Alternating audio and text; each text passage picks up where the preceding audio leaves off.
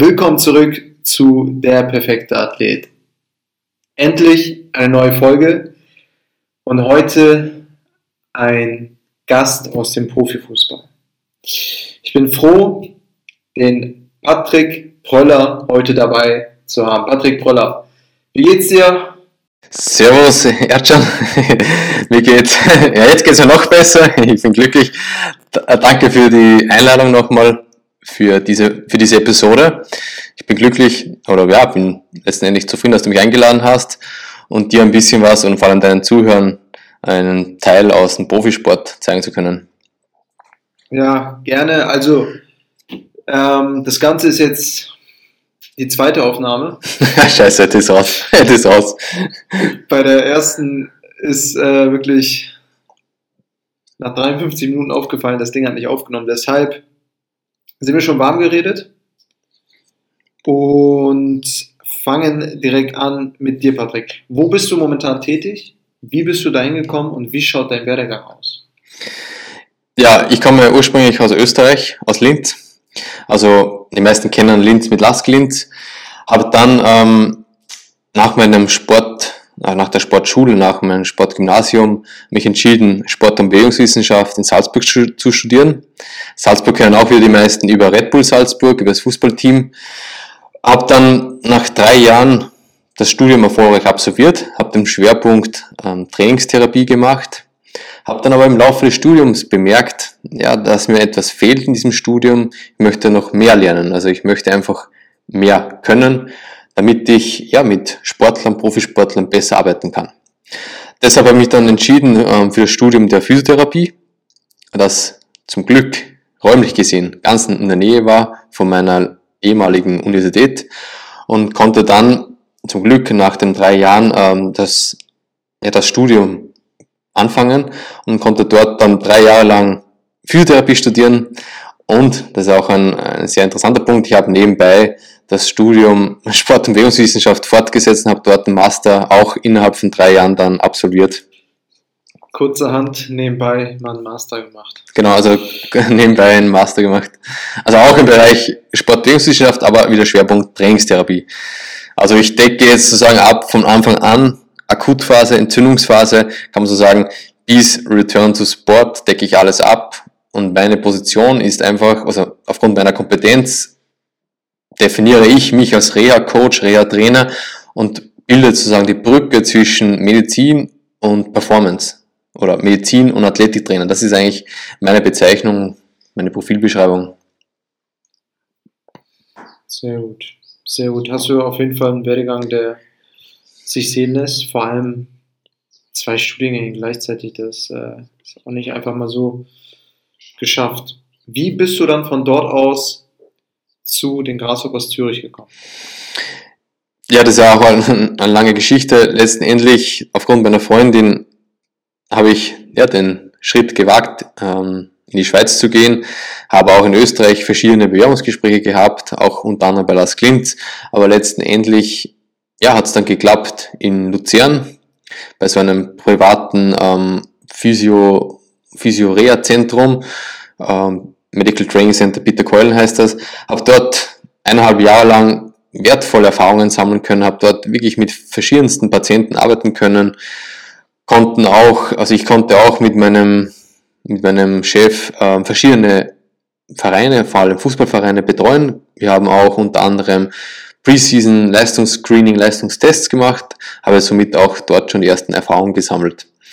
Noch ein Punkt war noch, ich habe dann noch vor, also während meinem Studium noch ein Praktikum gemacht, auch in, in England sowie in Italien bei Isokinetik. Das ist eigentlich die Anlaufstelle schlechthin für Profifußballer. Das ist ein FIFA-Zentrum. Es gibt auch in der Schweiz, in Zürich, ein FIFA-Zentrum, Balkris-Klinik. Es gibt letztendlich in jedem Land jetzt schon ein, ein Zentrum. Auch in Deutschland gibt es, glaube ich, sogar zwei oder drei.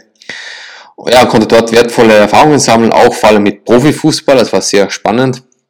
Und eine Frage. Ja. Wer war bisher der namhafteste? Ähm, war Tom Triple von FC Norwich. Der war zurzeit verletzt, hatte Sprunggelenkverletzung. Genau. Also wirklich für mich eine extrem coole Position, wo ich auch, ja, mir auch vorstellen konnte, dort zu arbeiten. Aber letztendlich bin ich jetzt gelandet in der Schweiz, Luzern, habe dann, wie gesagt, dort angefangen, ja, und jetzt seit Neujahr 2021 bin ich jetzt hundertprozentig tätig als Physio- und Reha-Coach beim GC, also Grasshopper Club Zürich. Ja, bin extrem dankbar und, und zu, glücklich für diese Chance. Das glaube ich dir. Vorher nochmal ganz interessant, äh, wie ist denn das Bewerbungsverfahren abgelaufen? Ähm, haben die da überhaupt auf deine Bewerbungsunterlagen geguckt, Gespräch geführt, worauf haben die geachtet? Es ist immer so ein sehr spannender Punkt, weil viele Leute glauben immer, okay, er hat das, das gemacht, er hat mit dem geredet, er ist ein Freund. Bei mir, in meinem Fall, war es wirklich, ich nenne es Zufall, Schicksal oder Glück. Es war so, dass ich, und das sage ich immer wieder an allen potenziellen ähm, ja, Physios oder Coaches, man muss verschiedenste ähm, Vereine anschreiben, man muss Bewerbungsschreibungen an verschiedenen Teams schreiben, weil letztendlich kommst nur rein mit Eigen- und Selbstinitiative. Das musst du machen, das nimmt dir keiner ab. Außer du kennst, du kennst wirklich einen Profisportler oder irgendeinen Coach, okay, dann eventuell ist es schon besser. Aber letztendlich musst du Initiative ergreifen. Und in meinem Fall habe ich verschiedene Vereine angeschrieben, schon vor eineinhalb Jahren schon. Ja, und letztes Jahr dann hat es geklappt. Es hat dann genau der eine zurückgeschrieben von Grasshopper Club. Und ja, es hat vom ersten Treffen an sehr gut geklappt. Ich habe ihn überzeugen können. Auch vom, von der Aufnahme war es eigentlich primär wirklich reines Bauchgefühl vom, von diesem Physio, der gesehen hat, okay, ich bin motiviert, ich bin jung, ich möchte was erreichen, ich bin flexibel. Genau, das wollte er. Er wollte genau eine Person, die motiviert ist vor allem anzupacken und auch die Spieler motivieren zu können und nicht einer, der schon 40 Jahre alt ist, schon seit 20 Jahren dort tätig ist, der immer dasselbe macht. Das heißt, da spielt nicht nur die fachliche Kompetenz eine Rolle. Das ist auch ein guter Punkt.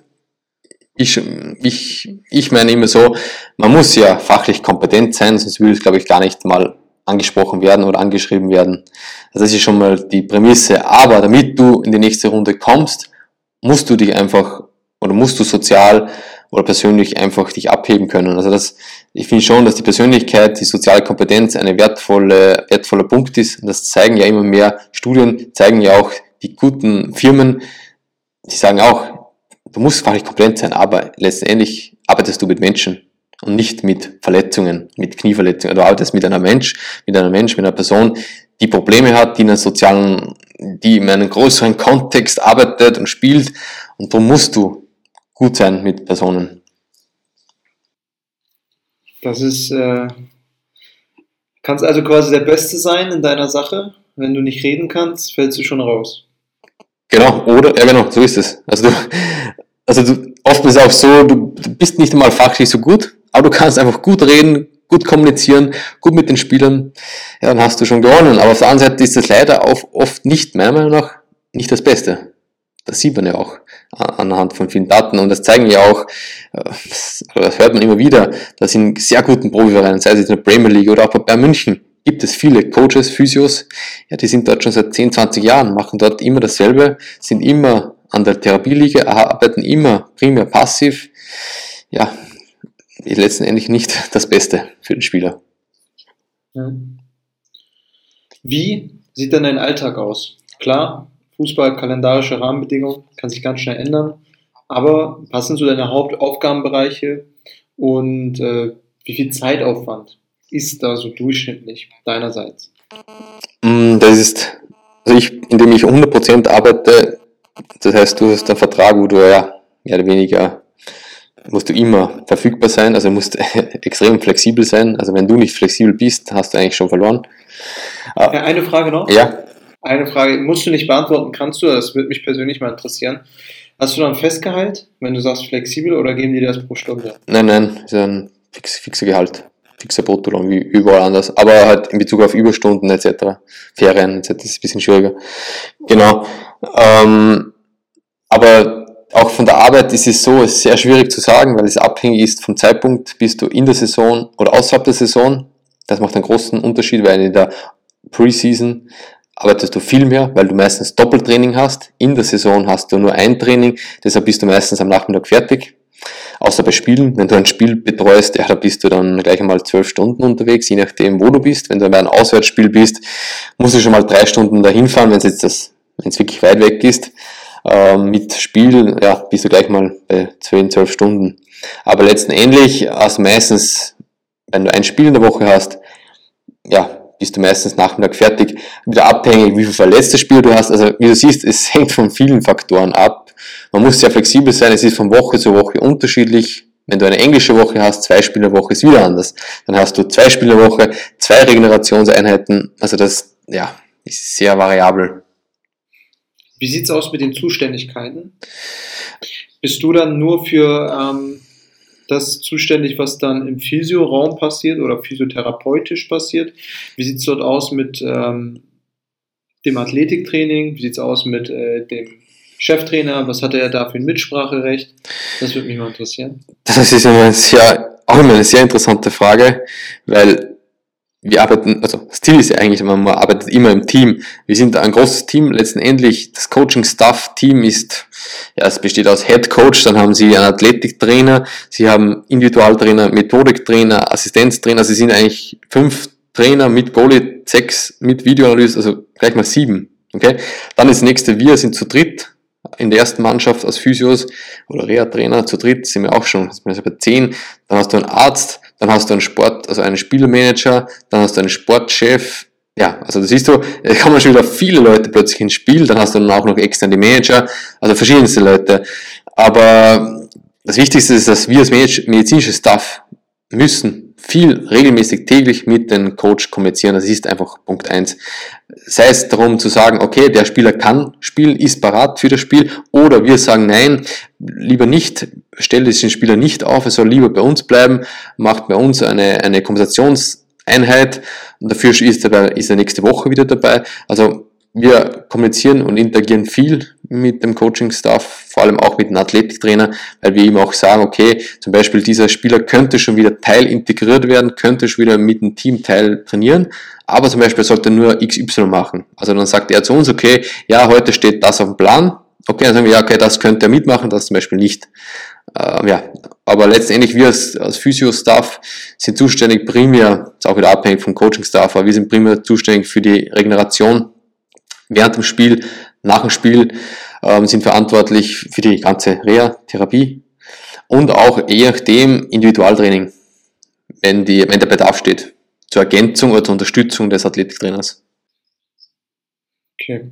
Ähm, jetzt, so wie ich das herausgehört habe, muss ja eine gewisse, ein gewisser Common Sense sein zwischen diesen ganzen Parteien, die da mitzureden haben. Therapeuten, Ärzten, Trainer. Da muss also quasi Einverständnis sein, bevor irgendwas gesagt wird. Oder bevor irgendwas gemacht wird. So, nun ist es ja so, gerade dort ähm, im therapeutischen Bereich, die Person, die da am längsten ist, ist ja wahrscheinlich auch die, die dann entscheidet, wer neu mit reinkommt. Korrigiere mich, wenn das falsch ist. Ähm, aber wie, wie wäre es genau? Was ist genau gemeint mit? Also ihr habt ja quasi auch äh, unter dem therapeutischen Stab dort wahrscheinlich einen Arzt, der, der dich quasi dann am Ende eingestellt hat. Wer war denn das? Der Leiter der Physio, genau. Also wir haben keinen, wir haben einen Arzt, der nur extern ist. Also wir haben keinen Arzt, der jetzt wirklich direkt angestellt ist. Also war eigentlich Physio. Der schon auch gute, genau, doch große Bestimmung hat, ja. Genau, und der wahrscheinlich dann auch am längsten dort ist. Genau, richtig. Ja. So, und äh, nun ist es ja so, ich möchte dieser Person natürlich nichts äh, vorwerfen oder sonst was, aber ich kann es mir vorstellen.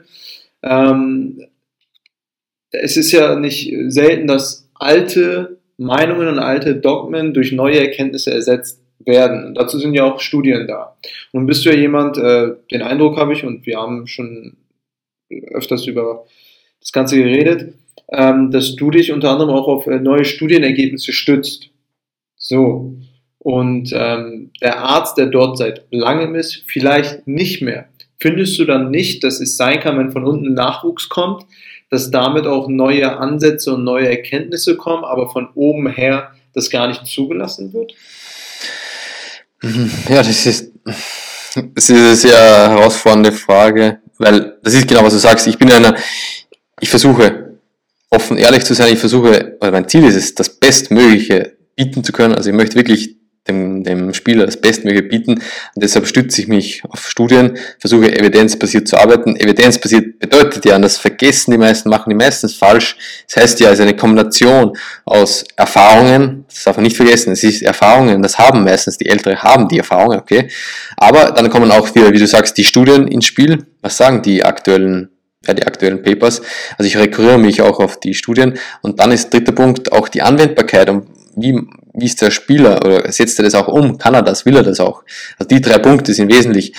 Und da, ich sage immer so, wenn, wenn du Glück hast, einen, einen Leiter zu haben, der offen ist, dann ist gut. Aber es gibt viele, wie du sagst, aber das gibt es in jedem Bereich, auch in der Wirtschaft, überall, die sind leider sehr geschlossen, weil sie haben eigentlich Angst. Also letzten Endes geht es um Angst, weil sie einfach nicht die Kompetenz haben. Also das ist meine Meinung. Aber wenn die Person nachdenkt, dann muss sie eigentlich sagen, okay, diese Person ist jung, ist motiviert, hat vielleicht mehr Ahnung in diesem Bereich als ich, okay, er ist vielleicht besser, kompetenter im Trainings, in der, im trainingstherapeutischen Setting, im Training, okay, das heißt, ich versuche zu delegieren und sage ihm, okay, ich gebe dir die Verantwortung, ich gebe dir ja, diese, ja, die Verantwortung und du machst das mit meiner Unterstützung, also kombiniert mit meiner Supervision. Aber letztendlich bist du dafür äh, bist du dafür verantwortlich. Wir können immer wieder kommunizieren, aber du bist der, der das umsetzt. Und das ist in meinem Fall ist so, das ist zum Glück so. Alles andere äh, habe ich Probleme, weil, wie du sagst, äh, ich versuche wirklich das Beste zu machen. Und wenn du dann immer wieder mit einem arbeitest, der, der anderer Meinung ist, dann wird es sehr schwierig. Weil dann, und der auch nicht einen Kompromiss, keinen Kompromiss machen will, dann ist keine optimale Bedingung. Ja, aber sagst du schon, dass äh, Fußball durchaus noch weit verbreitet ist? Ja, das würde ich so behaupten. Also es gibt noch viele, das siehst du oftmals, auch, leider ist es so, es korreliert mit dem Alter. Es ist so. Also dass viele, vor allem, ja, ich habe, was heißt bei Bayern München, gibt es viele, die sind dort lange schon tätig, die sind schon älter, mehrere, wirklich schon über 20 Jahre, zum Beispiel 10, 20 Jahre. Ja, die machen halt das, was sie immer gemacht haben, was sie auch immer Vielleicht hat das auch immer geholfen. Aber es das heißt ja schon lange nicht, nur weil das Spieler sagt, ah, es fühlt sich gut an, heißt ja lange nicht, dass es gut ist, effektiv ist. Und letztendlich geht es ja darum, dass du ready bist für das Spiel. Es geht ja um Resilienz, du willst belastbar sein. Und rein nur passiv zu arbeiten, bringt dich nicht dorthin. Ja, finde ich auch. Thema Individualisierung hattest du angesprochen ist ein Punkt, der mich nochmal interessieren würde. Gerade als äh, Athletiktrainer, Personal Trainer in der 1 zu 1 Betreuung hat man ja die Möglichkeit oder habe ich die Möglichkeit, den äh, Klienten von A bis Z abzuchecken. Beweglichkeitstest, Stabilitätstest, Krafttest. Ähm, ich schaue mir die Statik an, Disbalancen. Ich mache auch ein Anforderungsprofil. Nicht nur Anforderungsprofil Fußball, sondern viel mehr noch als Anforderungsprofil rechter Mittelfeldspieler, sondern Anforderungsprofil Person XY im rechten Mittelfeld in Mannschaft X zur Saisonphase Y. Das heißt, in dieser Saisonphase, in dieser Mannschaft wird diese Taktik verfolgt und der Spieler braucht das. Und vor diesem Aspekt dann den Spieler zu betreuen, da merke ich selber unfassbarer Aufwand, die ganzen Informationen ranzuschaffen und anhand dessen das Training zu konzipieren, ist ein immenser Aufwand. Für eine Stunde Training ist bei mir so drei bis vier Stunden Aufwand wie oder ist das erstmal im Profifußball annähernd so zu realisieren, diese Individualisierung? Ähm, falls ja, wie wird das realisiert? Falls nein, wieso nicht? Also das ist nicht, also das ist nicht möglich, das ist eine Illusion. Also in der Saison überhaupt nicht möglich, weil das Ziel, das primäre Ziel der Regeneration, die Erholung ist. Ähm, in der Preseason ist auch nur zwangsläufig möglich. Letztendlich bist du als Athletiktrainer meistens alleine. Wenn du in einem wirklich sehr guten Team bist, dann hast du vielleicht sogar schon zwei Trainer. Okay, dann ist es schon eine andere Sache, eine andere Sache. Aber meistens ist das nicht möglich. Also du trainierst immer in der Gruppe, machst du auch viele Zirkeltrainingen, Zirkeltrainings. Ja, das ist sehr schwierig, schwierig, dass du sie individuell behandelst. Und das ist halt genau der Punkt, wo zum Beispiel wir Physios ins Spiel kommen könnten, wenn du die Expertise hast, auch das Vertrauen hast der Spieler, dass du zum Beispiel sie zusätzlich betreust, dass sie sagen, okay, könntest du mir helfen, könntest du mir diese Übung zeigen, ah, ich habe hier ein bisschen so Wehwehchen, könntest du mir dieses Programm machen, etc. Also wie du hier siehst, du kannst als Physio auch dort intervenieren und auch eingreifen. Und auch ist so, ich finde es auch so, dass viele Spieler haben ja immer Wehwehchen und wenn du sie ja jetzt passiv behandelst, sprichst du ja, kommst du ins Reden und dann hörst du ja raus, okay, ich hatte mal das Problem, ah, aktuell habe ich diese Beschwerden, ja, dann versuchst du das auch aufzugreifen und individuell zu behandeln.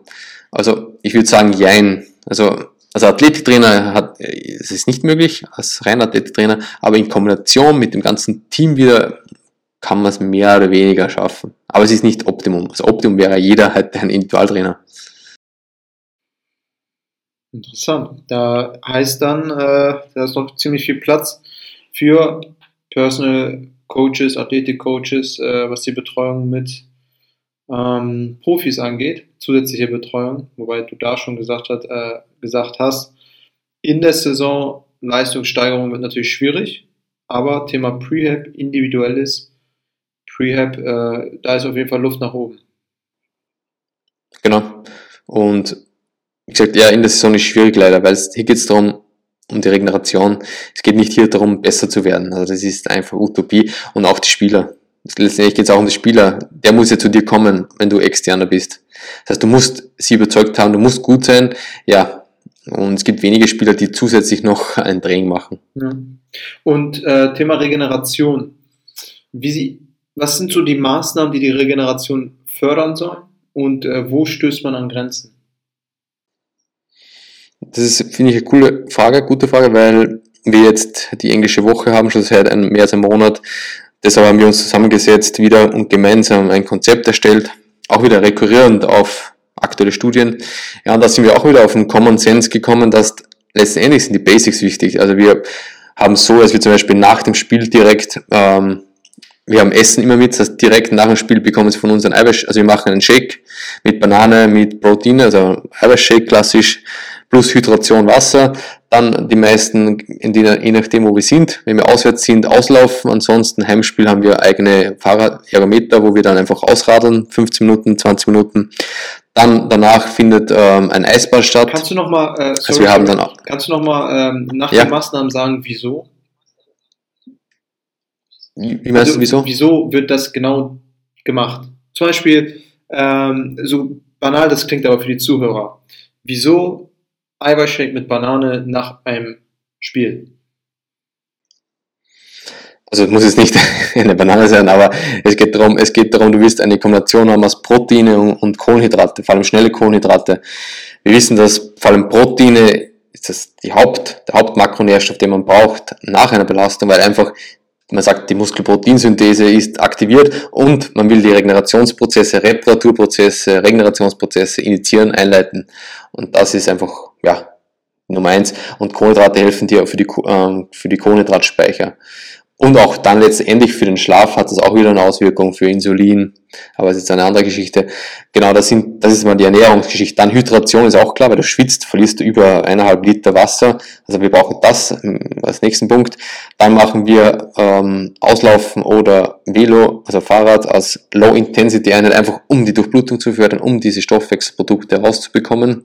Oder nicht rauszubekommen, aber einfach die Durchblutung zu fördern. Ähm, dann ist nächster Punkt Eisbad, zeigen Studien, dass das hilft, aber auch nur dann macht es Sinn, wenn du wieder innerhalb von zwei, drei Tagen ein Spiel hast. Wenn du erst in einer Woche ein Spiel hast, das Ziel ist zum Beispiel nach einem Krafttraining Anpassungen auszulösen, dann willst du das nicht machen, weil dann hemmt es im Gegenteil. Das hemmt die Anpassungsprozesse. Also es macht nur dann Sinn, wenn ich weiß, ich muss zum Beispiel wieder binnen zwei, drei Tagen ready sein. Also dann könnte, Eisbad zeigen Studien. Die, äh, den Regenerationsprozess nach einer starken Belastung. Genau, es ist nachgewiesen, dass Eisbad ähm, Hypertrophie, also Muskelwachstumprozesse hemmt. Ist jetzt nicht davon abhängig, das heißt, wenn wie du, lange du da drin bist? Naja, aber dann stellt sich die Frage, warum mache ich es? Also man, 10 bis 15 Minuten ist laut, laut ähm, aktueller Evidenzlage, dass man 10 bis 15 Minuten macht. Echt so lange? Das also ich kenne das äh, wirklich nur äh, maximal ein paar Minuten, vielleicht sogar äh, Wechsel. Das heißt warm, kalt, warm, ja. kalt, um eben Blutgefäße erweitern, zusammenziehen, Durchblutungssituation verbessern. Nein, es sind, wir haben also gesagt, 10 bis 15 Minuten, zeigen die Studien, dass es am besten ist, 10 bis 15 Grad. Ähm, genau. Aber es ist ja ein Zusatz noch, was noch möglich wäre, also ein bisschen zu unterstützen. Ähm, dann wäre noch der nächste Punkt, ähm, was ist der nächste Punkt? Genau, Kompressionssocken zeigen auch immer wieder ein bisschen, dass es was helfen könnte. Ja, und dann einfach schlussendlich Schlaf. Also Schlaf und Ernährung sind die Key Player. Das darfst du nicht vergessen. Also Schlaf ist, bevor du dich konzentrierst, Fokus mal, also bevor du dir Gedanken machst über Eisbad, äh, probier mal deinen Schlaf und deine Ernährung Ja, zu perfektionieren und dann, Klar. Aber Genau. äh, Eisbad interessiert mich gerade äh, wirklich extrem. Du hast gesagt, 10, 15 Minuten äh, wird da bei wie viel Grad drin? Also bei euch jetzt? meistens 10, unter 15 Grad, meistens 10 bis 15 Grad. Okay, und äh, das wird dann gemacht, wenn wieder zeitnah gespielt werden muss. Genau, nur dann Okay, ja. und was passiert da, dass man dann wieder zeitnah spielen kann? Ich kann nur, was physiologisch genau passiert, wie gesagt, man weiß, Entzündungsprozesse werden reduziert, also es wird genau das, was man eigentlich ja braucht, um besser zu werden, um stärker zu werden, um Anpassungen auszulösen, wird eigentlich reduziert. Weil wir wissen, eine gewisse Ausmaß an Verletzungen, an Entzündungen braucht der Körper, um stärker zu werden. Und das wird anscheinend, wird durch das Eis ein bisschen reduziert. Und auch, es zeigen einfach die Studien, dass einfach danach das Gefühl, vor allem das Gefühl, die, die Spieler fühlen sich einfach fitter, nach frischer, die Performance zeigen Studien, dass sie auch besser sind.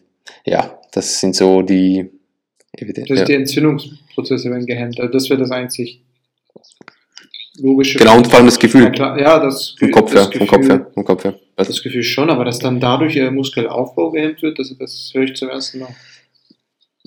ja, können wir auch, wenn du willst, eine Studie verlinken, zwei, drei, kann ich dir. Okay, schicken. weil, ähm, ja, finde ich krass, weil dann würden die Spieler ja, äh, die bekommen ja die Mikro, äh, Mikrorupturen dann im Training, die dann eben regeneriert werden, aber dann würden die ja äh, den Regenerationsprozess, den Entzündungsprozess in dem Sinne unterbrechen und dann mit den Mikrorupturen wieder rausgehen. Und das bleibt dann so, oder?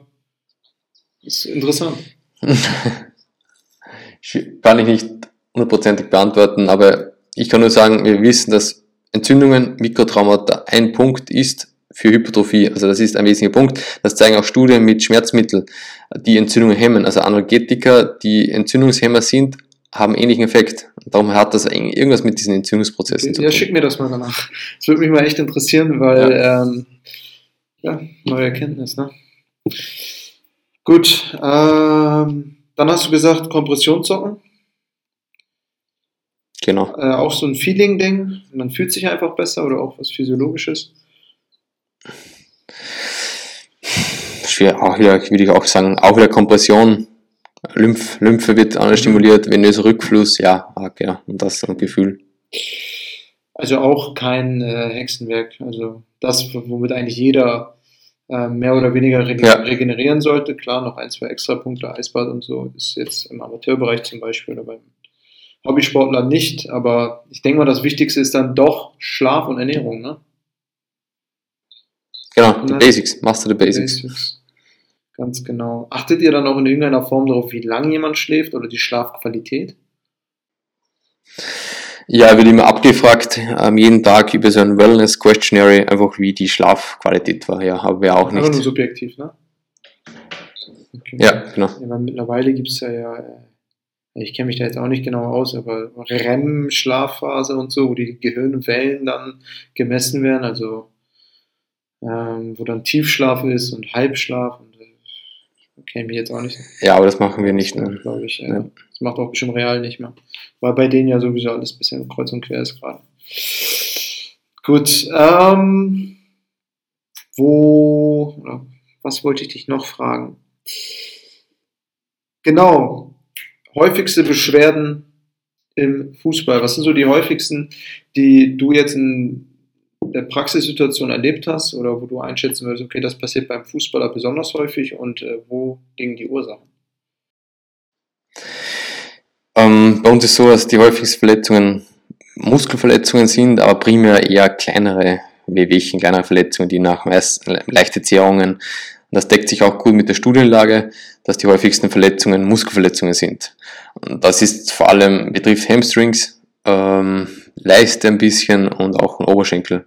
Und dann kommen noch die Sprunggelenksverletzungen. Das sind eigentlich die, die am häufigsten vorkommen, aber dafür auch schneller wieder ähm, ausheilen. Genau. Und Ursachen?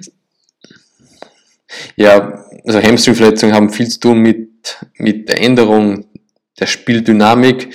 Das heißt, die Spiele werden einfach dynamischer, mehr Antritte, mehr Highspeed wird erzeugt und auch, glaube ich, auch mit den Spielen. Also die, die kürzere Zeit, das hat auch was mit dem Load zu tun, also dieses Load Management, dass einfach die Belastung immer höher wird, die Regeneration vielleicht nicht ausreichend mehr ist und deshalb ähm, der allgemeine Stress einfach zu hoch ist für diese Spieler.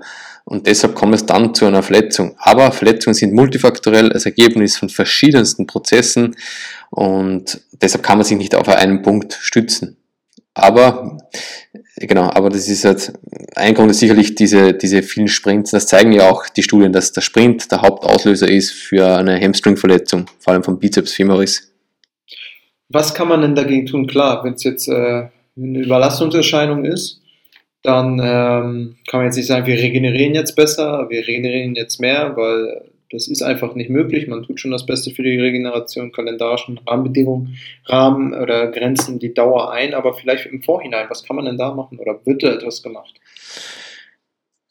Ja, schon, wie auch die Studien zeigen, also es sind, also Nordic Hamstrings ist die Übung schlechthin, ist eine Übung exzentrisch, super maximal. Letztendlich ist nicht die Übung per se, was wirkt, es ist was einfach die Intensität, die wirkt. Also dass es einfach exzentrisch ist, also über 100 Prozent, das was wirkt. Ähm, aber das ist einfach die Übung, letztendlich, die einfach durch Studien extrem bestätigt worden ist. Die zeigt, dass sie bis zu 50, 70 Prozent die Verletzungswahrscheinlichkeit reduzieren kann. Nur die Übung, alleine diese Übung. Also das wird gemacht. Also es sollte aber mindestens einmal in der Woche gemacht werden. Das zeigen die Studien, man muss das kontinuierlich durchführen. Ja, und dann auch sprinten. Also wir, wir wissen immer mehr, sprinten, sprinten, sprinten. Also wir müssen mindestens auch einmal, zweimal in der Woche sprinten. Auf eine gewisse Distanz von 200, 400 Meter kommen in der Woche. Also dieses, diese, diese Angst, dass Sprints Verletzungen machen, äh, ist falsch. Also im Gegenteil, Sprints sind eigentlich, wie ich immer sage, die Impfung für Hamstringverletzungen. Also genau, das ist eigentlich eher die Lösung, würde ich eher behaupten. Kombination aus Beweglichkeitstraining kombiniert mit Krafttraining, vor allem exzentrisch, das weiß man, und kombiniert mit Sprints. Ja. Interessant. Ja, ich frage mich ehrlich gesagt dann noch, wieso dann die Hamstrings unbedingt? Wieso dann nicht ein anderer Muskel? Weil Sprint, erstmal weil es der Sprint ist, also Auslöser, und der Sprint primär die Hamstrings betrifft. Und äh, Sprint letztendlich eine Haupt, eine Aktion ist, die sehr häufig vorkommt. Und, und, und das sage ich immer wieder, Sprint ist die beste Übung, weil dort treten Belastungen auf, die sind extra, aber die sind, da treten Bodenreaktionskräfte auf von vier, fünf Mal das Körpergewicht. Also du hast innerhalb von 150 Millisekunden treten da extreme Kräfte auf. Verstehst du? Und das ist auch der Grund. Und darum passieren ja auch bei Schüssen Verletzungen, wo, genau beim Quadrizeps, beim Oberschenkel, Vorderseite, durch die, nicht durch den Schuss, sondern durch dieses Ausholen. Also das immer hat eher was zu tun mit dieser, wie oft es vorkommt und mit, das, mit, das, mit der Geschwindigkeit. Verletzungen entstehen dann quasi dann, wo die Muskulatur die Belastung oder die Kräfte, die entstehen, nicht mehr physiologisch tolerieren kann. Und dem dann entgegenwirken durch ein Krafttraining. Klar. Sehr gut. Okay, meine letzte Frage für heute. Dann sind wir auch durch. Mhm. Ich denke mal, das ist auch die interessanteste. Für mich zumindest. Okay, du bist. Was kommt jetzt? was unterscheidet Profi von Amateur im Fußball. Und bitte jetzt Bezug nehmen auf drei Punkte, dann auch eine Gewichtung. Ist es das physisch-konditionelle? Profi ist schneller, stärker, springt höher, schießt doller. Der Profi ist technisch besser, geht besser mit dem Ball um, besseres taktisches Verständnis. Oder ist es das Mindset? Der Profi ist selbstbewusster, hat mehr Resilienz, lässt sich weniger beeinflussen von außen. Was ist es? Die erste Antwort kurz und knackig. Ähm, Mindset ist Nummer eins, dann Technik, Taktik und dann Nummer drei ist Athletik. Das heißt, äh, auf diesem Niveau sind alle Spieler athletisch extrem gut drauf, sind alle fit. Jeder kann gut sprinten, jeder kann gut schießen, jeder hat gute technisch-taktische Fähigkeiten, ist technisch versiert, aber letztendlich unterscheiden sie sich vor allem mental gesehen. Und ich zitiere da einen Spieler von mir, der zum Beispiel dem Neymar gegenüber, gegenüber gestanden ist. Und der hat schon im Warteraum gesehen, anhand seines Blicks, okay, da wird irgendwas passieren, es werden sicher zwei Tore fallen, weil die haben einen Blick, die strahlen Energie aus. Das kann man anscheinend nicht, kann man nicht glauben. Und das ist, was einfach den Unterschied macht. Einfach deren Präsenz. Sie spielen nicht, ah, jetzt, okay, abgesehen vom Ronaldo vielleicht, der drei Meter hochspringt oder Messi wird ja trippelt, aber letztendlich sind sie nicht so viel besser. Aber sie machen einfach deren Basics gut und sind einfach souverän ruhig, strahlen einfach diese Energie aus. Das macht den großen Unterschied. Gerade vor allem unter Stresssituationen können die das. Und ja, letztendlich sage ich, sie brauchen, du brauchst einerseits Talent, das haben die meisten, aber es bringt dir nichts ohne den Willen, der Motivation und auch einer gewissen Art von Intelligenz. Vergleichbar Müller von Bayern München, intelligenter Spieler, das heißt, er ist nicht der schnellste, aber was macht er? Er antizipiert und überlegt sich gute Ideen, Strategien, wie er vielleicht diesen Spieler ausspielen kann. Genau. Sehr gute Antwort. Sehr, sehr gute Antwort. Ja, dann danke dir, Patrick. Danke für diesen Podcast. Danke für deine Teilnahme. Also war, muss ich jetzt sagen, bisher der interessanteste. Auch für mich persönlich. Und ja, willst du noch ein, zwei Worte sagen? Ich sage auch danke. Danke für für die Einladung und ich freue mich vielleicht für eine Folgeepisode. Bin immer offen. Sehr gerne. Und ja, freue, freue mich, dass wir die Szene ein bisschen pushen können und ja, Fake News aus dem Weg räumen ja, können. Sehe ich genauso. Qualität auf lange Sicht setzt sich durch. Patrick, deine, deine Instagram und äh, dein, dein Podcast werde ich unten in die Beschreibung äh, mit einfügen. Um, ähm, ja, und du kannst also mein sagen. Na, sag du. Nee, also da, du sollst deinen Namen sagen. Vorher. Podcast und Insta. Ah. Ich wollte nur sagen, es ist nicht mein Podcast, es ist eher ein Podcast von meinen Kollegen vom Janosch. Ähm, der Podcast nennt sich Personal Training Zug Podcast und ja, das ist ein Podcast, den wir immer wieder einmal vielleicht schaffen, ja, bis zu viermal im Monat abdrehen, eine Folge. Wir drehen verschiedene Episoden ab und mein Name auf Instagram ist patrick.proeller. Also Proeller. Das können wir auch nochmal verlinken. Mach ich. ich sage, Perfekt, sehr gut. Tipptopp. Danke, ich danke dir. Wir hören uns. Mach's gut. Super. Danke, ciao. ciao. ciao.